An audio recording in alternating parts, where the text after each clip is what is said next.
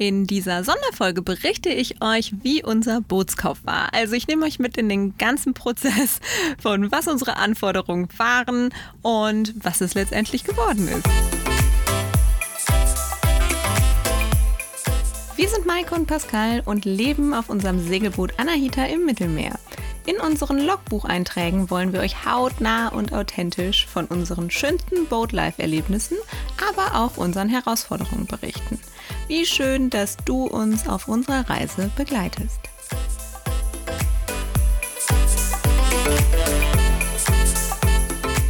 Hallo ihr Lieben, herzlich willkommen und schön, dass ihr wieder mit dabei seid. Wir sind heute vor Anker in Ilowik und es ist hier super, super schön, aber auch ein bisschen schaukelig. Also ich habe die letzten zwei Nächte hier vor Anker mäßig gut geschlafen weil äh, eigentlich, obwohl wenig Schwell vorhergesagt war, dreht es dann immer und dann klatschen doch die ein oder anderen Wellen hier gegens Boot. Und ja, deswegen werdet ihr vermutlich auch im Hintergrund immer mal ein bisschen Platschen hören. Das lässt sich hier leider nicht vermeiden. Meine gestrige Podcastaufnahme habe ich nämlich schon abgebrochen, weil auf einmal starteten hier zwei Jetskis äh, waghalsig umherzufahren und es war brutal laut und dann auch noch ein paar Kinder die dann die ganze Zeit ins Wasser sprangen und total Spaß hatten, aber dabei eben auch laut geschrien haben. Und auch das war dann im Hintergrund total zu hören. Und ja, deswegen versuche ich es heute noch einmal, aber vermutlich, wenn ich auf dem Boot hier warte, bis wir die beste Akustik haben, dann wird es nichts mehr mit neuen Folgen. Und ja, deswegen, genau, leben wir jetzt einfach damit.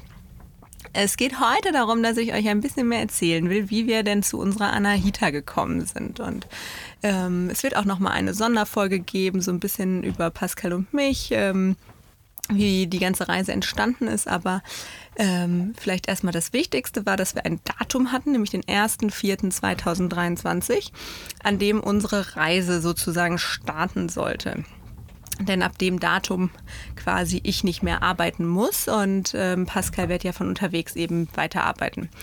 So, also haben wir Anfang 2022, also so ein gutes Jahr davor, begonnen, eben selbst nach Booten zu gucken. Auf Boat24 ähm, ne, und die ganzen anderen Online-Portale, die es eben so gibt. Und wir hatten eine ganz schön lange Anforderungsliste. Wir wollten damals mindestens drei Doppelbettkabinen, weil so unsere Idee war, dass dann eben unsere beiden Eltern gleichzeitig kommen können und eben auch zwei Badezimmer, so dass dann die Gäste eins haben und wir eins haben. Und das ist, sage ich mal, so ein bisschen das klassische Charter-Layout mit drei Kabinen. Dann ist vorne eine eigene Kabine und hinten sind dann zwei Doppelbettkabinen.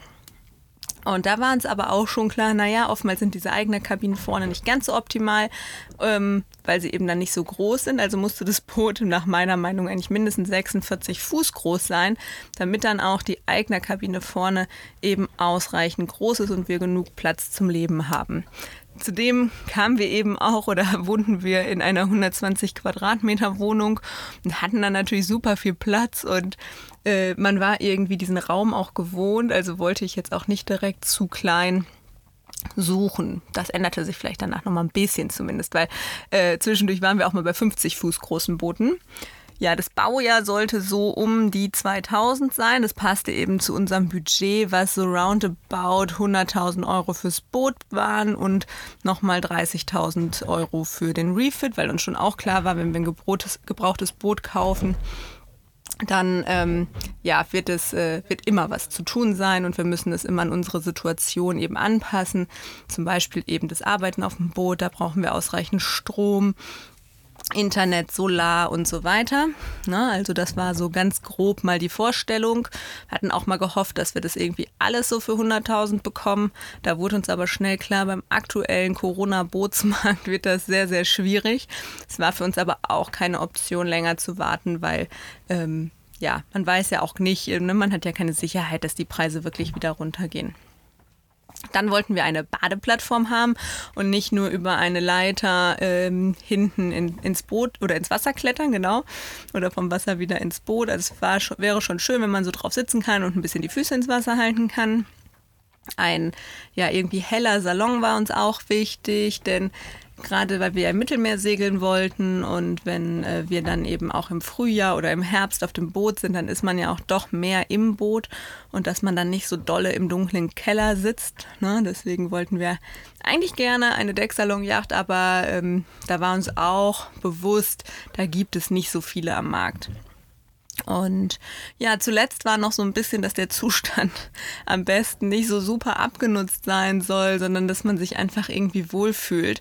Wir hatten auch schon, da komme ich gleich nochmal zu, uns mal ein paar Boote angeguckt und wenn man so reinkommt und es mieft so nach Schimmel, nach Modder, ach, irgendwie, ne, das, das ist nicht so das, ähm, was ich mir dann vorgestellt habe und Pascal natürlich auch nicht. Deswegen wollten wir irgendwie noch so einen guten Zustand. Natürlich war uns auch bewusst, man kriegt vieles wieder hin. Und ähm, ja, es musste aber in, eben in einem Rahmen sein so. Und als wir dann eben selber viel im Internet gesucht haben, dann haben wir uns natürlich, wenn, dann eher mal die Boote so in Holland oder an der Nord- und Ostsee angeschaut, weil das natürlich einfach viel, viel näher war, für uns mit dem Auto mal eben am Wochenende hinzufahren. Auch wenn für uns eigentlich feststand, wir wollen ein Boot ähm, nicht dort kaufen. Aufgrund dieser ganzen Orca-Thematik wollten wir das Boot nicht über den, den Atlantik oben rum ins Mittelmeer bringen und wir hatten auch ein Angebot einmal von einer Spedition. Es wären auch locker 15.000 Euro gewesen für äh, so 43 bis 45 Fuß. Das ist natürlich dann auch ein bisschen verschenktes Geld. Zudem sind die Boote oben meist äh, eh teurer als im Mittelmeer. Aber damit wir einfach mal einen Eindruck bekommen, viele Bootstypen sehen, wie ist dann wirklich die Aufteilung, wie fühlt sich das an, ähm, da drauf zu sein, haben wir das dann erstmal gemacht. Was aber wir auch eben dabei immer direkt gemerkt haben, ist, ja, wir können natürlich sagen, ob uns das Boot so vom optischen gefällt, aber wir hätten eigentlich auch gerne jemanden dabei, dem wir ganz viel Fragen stellen können, der den Zustand direkt mal ein bisschen einschätzt, bevor man jetzt wirklich ein Gutachten beauftragt. Also, dass man jemanden hat, der sich äh, mit einem dazu austauscht, der einen berät. Weil es natürlich schon auch eine Wahnsinnsinvestition ist, auf die wir jetzt eben auch lange hingespart haben. Und da möchte man natürlich auch nicht das Falsche kaufen. Ähm, und durch, wir haben ein bisschen Segelerfahrung, viel Kojencharter gemacht und so weiter. Das erzählen wir in einer anderen Folge nochmal, aber natürlich nicht wirklich viel von Bootstechnik Ahnung. Und so kamen wir dann dahin, dass wir gesagt haben, nee, äh, wir wollen eigentlich doch jemanden dabei haben und haben uns dann dafür entschieden, einmal mit den Bootsprofis zu sprechen ähm, und uns da mal ein Angebot einzuholen. Und ja, haben dann, das war am 17. April, den Zweien eine E-Mail geschrieben und uns dann ausgetauscht, wie das Ganze ablaufen würde. Ja, und es war derzeit eine Vorlaufzeit von ungefähr zwei bis drei Monaten. Da wir das Boot aber eh erst so für Ende 2022 oder Anfang 2023 kaufen wollten, haben wir gesagt, okay, das passt. Dann warten wir noch ähm, die, die zwei, drei Monate, bis wir loslegen können. Zudem war uns das eigentlich auch ganz recht, weil ähm, schon auch die Prämisse ist, sobald wir anfangen mit der Bootsuche, kann es quasi jederzeit soweit sein, dass wir ein Boot kaufen. Und dann kommen natürlich noch die Liegekosten dazu, die wir zumindest zu dem Zeitpunkt nicht investieren wollten. Das sehe ich heute nochmal anders, nachdem wir das Boot gekauft haben und gesehen haben, wie lange es doch dauert, bis das Boot wirklich so fertig ist, auch wenn es eigentlich alles nur Kleinigkeiten sind. Aber damals äh, dachten wir noch, ach komm, das Geld äh, sparen wir uns. Ja. Dann hatten wir einen ersten Workshop mit dem lieben Hendrik, wo erstmal unsere ganzen Vorstellungen, die wir so hatten, einen Realitätscheck bekommen haben, würde ich mal sagen. Ähm, ja, die Liste, die ich euch so vorhin aufgezählt habe, die haben wir eben auch mit Hendrik besprochen und äh, ja, direkt auch so sein Feedback bekommen, dass für uns zwei eben das Boot gut händelbar sein muss, eben auch bei viel Wind. Es geht eben nicht nur um den, den klassischen Mittelmeersommer. Ähm, so, und deswegen würde er, uns eigentlich nur ein Boot so zwischen 38 und 42 Fuß empfehlen und nicht 46 Fuß, ähm, weil die Segelfläche da schon wieder größer ist, ne, das alles viel, viel schwerer ist, auch zu manövrieren ähm, hat uns auch von dem klassischen Charter-Layout abgeraten, sondern eher von einem Layout, was eine große Heckkabine hat. Und ähm, ja, vielleicht nicht unbedingt noch zwei Doppelbettkabinen, dass wir wirklich nochmal überlegen, wie oft kommt das denn vor, dass wir mit äh, sechs Leuten fahren und ähm, ja, wie wichtig ist uns das auch? Ne? Ja, dann ähm, haben wir ganz viel über die Rumpftypen, über die Bootsmarken, über die Vor- und Nachteile gesprochen und ähm, Klar, die zwei, wer sie kennt, weiß, äh, sind äh, eher die, die Fans von den, den klassischen Qualitätsjachten, nenne ich sie jetzt mal. Also nicht unbedingt so die Serienbauschiffe. Ähm, und ja, das, das äh, sehen wir auch von der Qualität und deswegen haben wir dann auch gesagt, okay, gucken wir erstmal, ob wir vielleicht in dem Sektor doch etwas finden. Das wäre in unserem Budget meist ein bisschen älter gewesen als das Baujahr 2000, eher so 1990. Wäre jetzt aber nicht so schlimm gewesen. Was aber da das Thema war, dass uns einfach der Innenraum wirklich zu dunkel war und ähm, ja, die, der Platz zu klein. Also wir hatten uns ja schon damit jetzt abgefunden, gut, so groß, wie wir uns das mal vorgestellt hatten, macht vielleicht wirklich keinen Sinn. Und ähm, jetzt heute sitze ich ja auf Anahita 43 Fuß und äh, ich muss auch sagen, absolut beste Entscheidung. Ähm, wir waren zwischendurch jetzt auch mal mit einer Sunbeam 39 unterwegs und da haben wir schon gesagt, das hätte für uns auch locker gereicht. Ähm, aber so ist es jetzt auch gut. Und ähm, ja, deswegen sind wir dann, haben wir dann gesagt, okay, wir brauchen irgendwie so ein Kompromissboot zwischen diesen ganz alten Qualitätsjachten und etwas, was schon ja den, diesen Komfortanspruch, den wir haben, dann erfüllt. Und dann sind wir einmal hier zu der Sun Odyssey 43 DS gekommen. Wir fanden auch eine Bavaria Ocean, das ist die, ähm, die letzte oder die, die Center Cockpit-Reihe, die Bavaria mal hatte, fanden wir auch sehr, sehr schön. Oder eine Beneteau Oceanes 42 CC hieß sie, glaube ich, auch eine Center Cockpit-Yacht.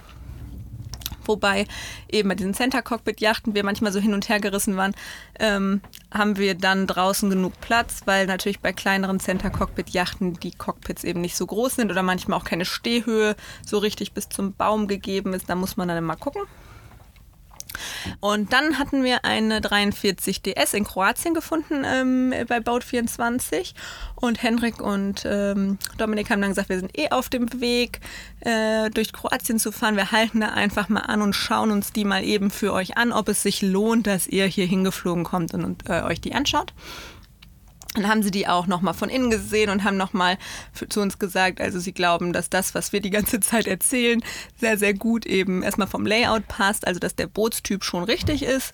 Nur war bei dem Boot leider das Problem, dass es eine Grundberührung hatte und vermutlich einen, einen Riss im Laminat und ähm, dann zudem noch die Kielbolzen ein Problem waren und auch der Mastfuß ein Problem war. Also alles irgendwie zu viel und dann war das äh, preislich einfach auch nicht angemessen. Ja, das war ein bisschen schade, aber ähm, dann haben wir gesagt, okay, wir gucken einfach weiter. Und dann habe ich, das war, äh, glaube ich, so Ende November, Anfang Dezember, mm, Anahita gefunden bei Boat 24. Wir hatten ja dann so Benachrichtigungen an und direkt morgens kriegte ich da ähm, den, ne, den Bescheid, so neues Boot hier gefunden und so habe es mir angeschaut und habe gedacht, ach, das, das ist es, äh, weil der Zustand auf den Fotos sah richtig, richtig gut aus. Und ähm, ja, dann haben wir auch direkt den Makler angeschrieben. Und er sagte uns aber dann, ja, er merkt uns vor, aber Besichtigungen sind vor Februar nicht möglich. Hm, haben wir gesagt, okay, dann merken Sie uns bitte vor. Wir sind Anfang Januar eh noch in die Karibik geflogen, in äh, drei Wochen in Urlaub und dann haben wir gesagt, okay, aber danach wollen wir dann echt einen Termin. Also hatten wir den Ole, auch ähm, von den Bootsprofis, der mit ähm, uns viel in Kontakt war, dann gesagt, okay, mach doch bitte schon mal einen Termin mit dem Makler, dass wenn wir aus dem Urlaub kommen, das Boot dann wirklich auch besichtigen können.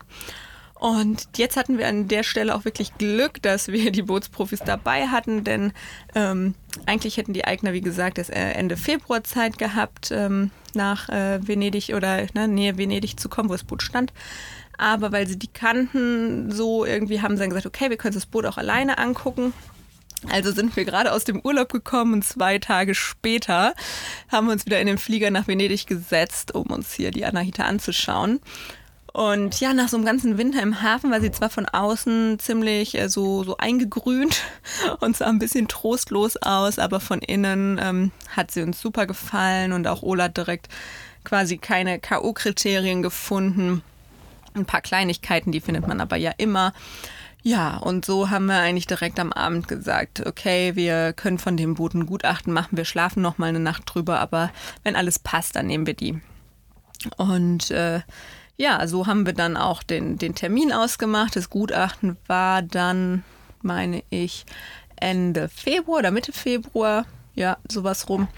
Und äh, da kam sie dann auch ein paar Tage vorher aus dem Wasser, damit man sich das Unterwasserschiff angucken kann und eine, eine Feuchtigkeitsmessung machen kann.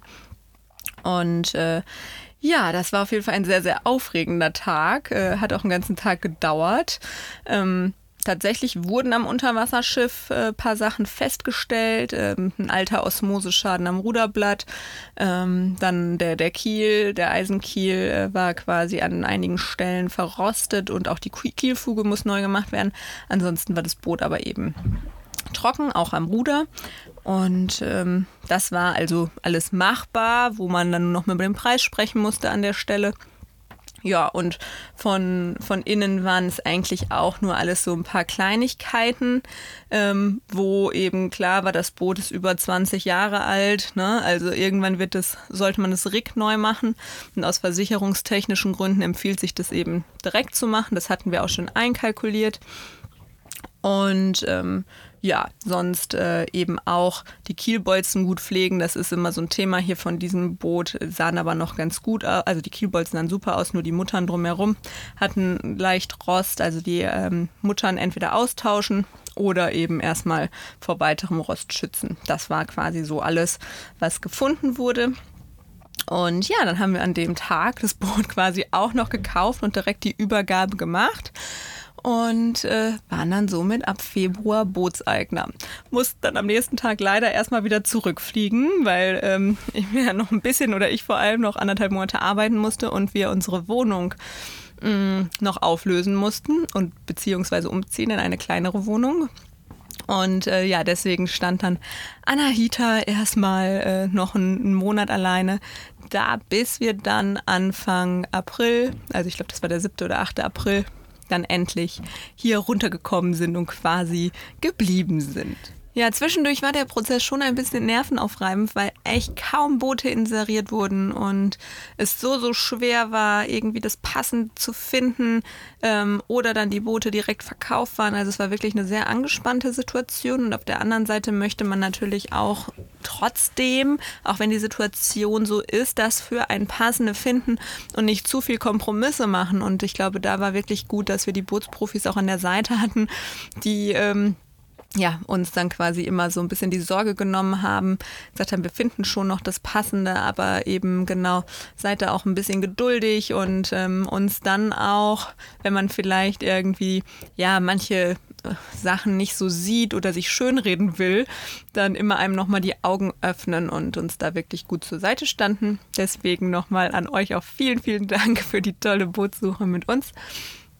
Und äh, ja, was glaube ich so ein bisschen das Learning war, zumindest in der Situation, es kann ja auch sein, dass sich der, der Bootsmarkt wieder ändert, ist, dass man vermutlich doch besser schaut, dass man, wenn man so eine Reise plant, vielleicht schon ein Jahr früher das Boot kauft, dann ähm, quasi auch Arbeiten rechtzeitig in Auftrag geben kann, weil das war auch, glaube ich, wo ich so ein bisschen naiv gedacht habe, gut, dann, dann sagt man eben der Werft Bescheid, die sollen das und das machen, dann machen sie das. Aber gerade natürlich, wenn man ähm, im, im Frühjahr los will, dann ist man nicht der Einzige, der irgendwelche Arbeiten bei einer Werft beauftragt. Also steht man dann in der Liste erstmal weiter hinten. Und so wäre es natürlich gut gewesen, man hätte irgendwie ein Jahr Zeit gehabt, das alles zu machen, wäre schon mal ein bisschen Probe gesegelt, hätte ein paar Sachen ausprobiert und wäre dann losgefahren.